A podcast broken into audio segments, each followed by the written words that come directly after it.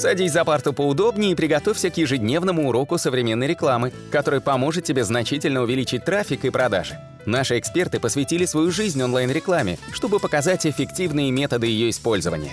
Урок начинается прямо сейчас, поэтому прекращаем разговоры и внимательно слушаем. Всем привет, это 99-й аудиоподкаст, меня зовут Улитовский Анатолий, рядом со мной Николай Шмичков. И мы сегодня будем обсуждать, как вернуть э, посетителей на ваш сайт, используя такой известный инструмент, как ремаркетинг. И об этом, конечно же, расскажет нам Николай, потому что он специалист именно по платной рекламе. Я думаю, тут он как раз именно расскажет все тонкости, нюансы, которые необходимо учитывать при настройке вашей контекстной рекламы, а особенно ремаркетинга. Итак, что такое ремаркетинг? Это один из видов таргетинга в контекстной рекламе, когда вы настраиваете таргетинг на посетителей вашего ресурса. Соответственно, давайте немножко пройдемся. Здесь нужно оговорить. Ремаркетинг э, мы рассматриваем исключительно в нескольких вариантах.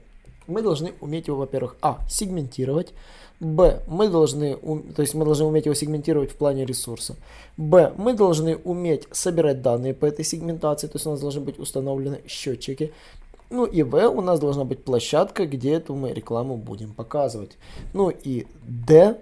А, Б, В, Г, да, даже Г получается. Э, Г у нас получается это последний пункт, четвертый. Это мы должны иметь определенную базу. Да, коротко объясню по последнему пункту. Если у вас по ретаргетингу всего 10 человек, реклама на них показываться не будет. Пока не наберется внушительное число, это я говорю реально внушительное число, сотни, тысячи, Яндекс там не помню, по-моему, от сотни даже, наберется, если там определенное количество человек, то только тогда ретаргетинг будет работать. В противном случае вы даже не будете показываться. Из ретаргетинга можно ловить, конечно, дешевые клики, можно, в принципе, с удовольствием собирать рекламу, там можно не жадничать над стоимости показа, на стоимости клика. Но теперь поговорим по поводу того, как можно сделать сегментацию. Давайте коротко. У нас есть такое понятие, как площадка сайт. Само собой, первые варианты сегментации, которые можно придумать, это э, по времени визита, самый простой вариант для ретаргетинга, там просидел больше определенного времени. Второй вариант, допустим, посетил э, там какое-то количество страниц, там по, по, сайту, по сайту полазил. То есть это как дополнительные варианты ретаргетинга. Третий вариант, допустим, там э, зашел в корзину, например, там сделал заказ там в корзине, оформил заказ, то есть там такие банальные вещи. То есть, э, и, кстати, я хотел очень важно сказать, ретаргетинг можно использоваться как для таргетинга, так и для отсечения таргетинга. Например, вы можете заподозрить пользователей, которые скликивают вас, то есть по определенному скрипту поведения, создать под, под этому скрипту поведения тоже сегмент и отсечь его от таргетинга вашей рекламе. Да, есть и такой трюк тоже. То есть, соответственно, еще вариант отсечения по ретаргетингу – это источник перехода. Например, вы можете с удовольствием в метрике, в аналитике взять информацию, откуда он пришел. И, например, в зависимости от того, какой сервис у нас собирает эту аудиторию, да, на те сервисы настраивать рекламу. Теперь обращу внимание, если, вы настро... если у вас стоит только счетчик метрики, без счетчика аналитики, например, да, то ретаргетинг в Google AdWords вы не сможете по-человечески настроить, только если не будете ставить там эти специальные GTM-коды, вот эти ремаркетинг-коды. То есть вам придется ставить специализированные коды. Куда проще поставить счетчик Google Аналитики. Аналогично и с Яндексом. Если у вас стоит Google Аналитика и вы хотите ретаргетинг в Яндексе, если у вас счетчика метрики не установлено, ретаргетинг настроить будет очень даже проблематично лично. По поводу ретаргетинга в Instagram, э, вам, э, вы будете удивлены, но вам нужно будет ставить Facebook Pixel, специальный сервис, который распространяется как на Facebook, так и на Instagram, и выполняет те же функции, что Google Аналитика и Яндекс Метрика, но только чисто сугубо в плане ретаргетинга. Он тоже делает, проводит аналитику, и в нем вы настраиваете источники посещения. А, по поводу функционала первого, второго и третьего сервиса, они различаются. А, самый, конечно, богатый функционал в Google Аналитике, в Яндекс.Метрике он более простой и понятный, но чуть-чуть более ограничен, хотя мне, в принципе, Яндекс.Метрики недавние вот сегментации больше даже нравятся, чем в Гугле, там куда поинтереснее возможности. А вот э, в Фейсбуке все куда более топорно, и без JavaScript вы толком-то цели-то и не пропишете. Придется хорошо так подружиться с программистом, чтобы он JavaScript цели вам все прописал. По поводу ретаргетинга ВКонтакте, там все куда более топорно, там просто банальный счетчик, который отслеживает визиты, и из него можно формировать аудиторию посещения. Счетчиков можно создать много, на разные счетчики можно делать разные варианты там, событий, например, можно счетчик для корзины поставить один, для посещения сайта другой, ну то есть и можно делать такие варианты сегментации и для ВКонтакте, то есть запомнили, да, для ВКонтакте нужен отдельный счетчик. Вот. Итак, поехали. По поводу сегментации вы уловили смысл, что в Гугле, в, в Google Аналитике, в Яндекс Метрике, в зависимости от типа посещения сайта, источников перехода, можно, конечно, сегментировать аудиторию по-разному. Э, в Фейсбуке вы можете сделать при помощи JavaScript целей от, отсечь тех или иных пользователей по типам. Теперь вопрос, каких мы отсекаем пользователей. Ну, самая банальная аудитория это те, которые, допустим, зашли на сайт, но не купили. Вот. Э, зашли на сайт, но не купили, это значит, это те люди, которым можно, в принципе, подогреть.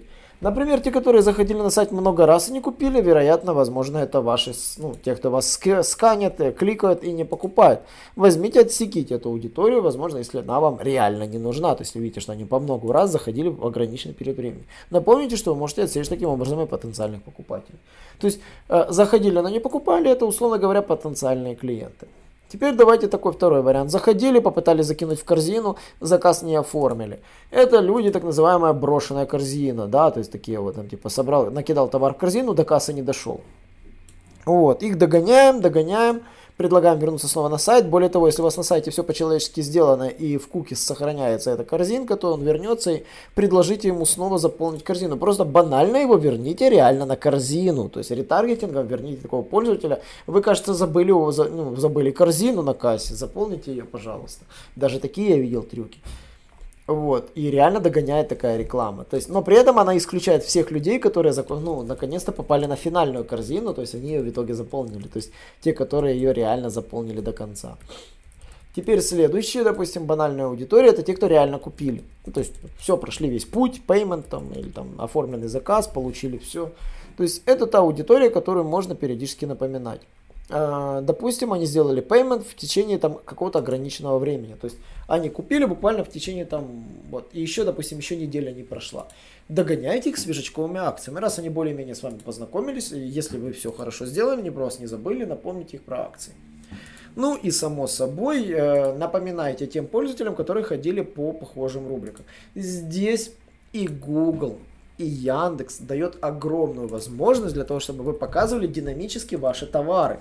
Они создали особый вид компании, торговой компании, динамические торговые компании, которые сами показывают похожие товары в зависимости от посещаемых страниц.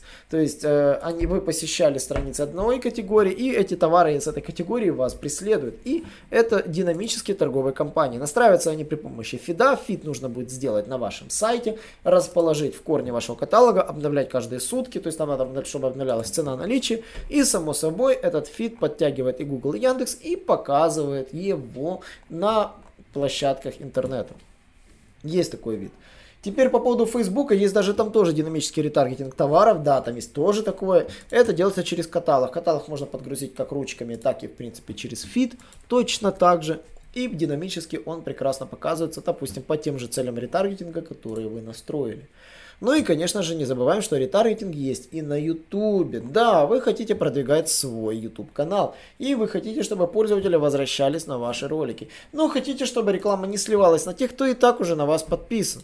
Поэтому возьмите, создайте, э, свяжите ваш YouTube канал с вашей AdWords аудиторией, с вашим Google AdWords, создайте э, соответствующую аудиторию, и отсеките ее потом в настройках таргетинга. Вот создается аудитория ретаргетинга. Подписчики непосредственно в Google AdWords. И этой аудиторией вы уже непосредственно пользуетесь прямо из Google AdWords. Отсекаете этих самых подписчиков.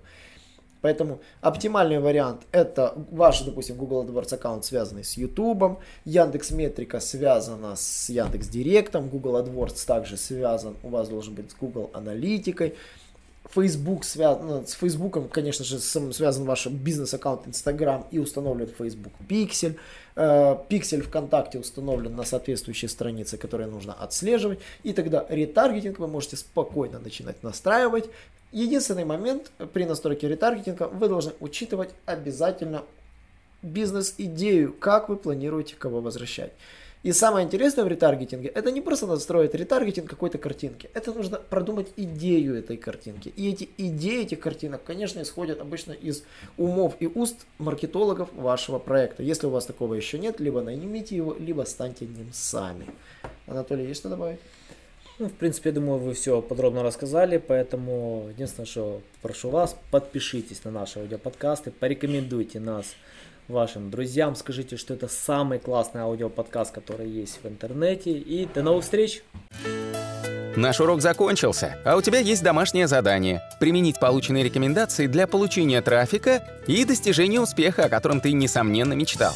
Не забывай подписываться на наши аудиоподкасты и оценивать уроки. Также пиши комментарии и задавай множество вопросов, на которые ты обязательно получишь ответы. Увидимся в классе завтра с новыми современными рекомендациями.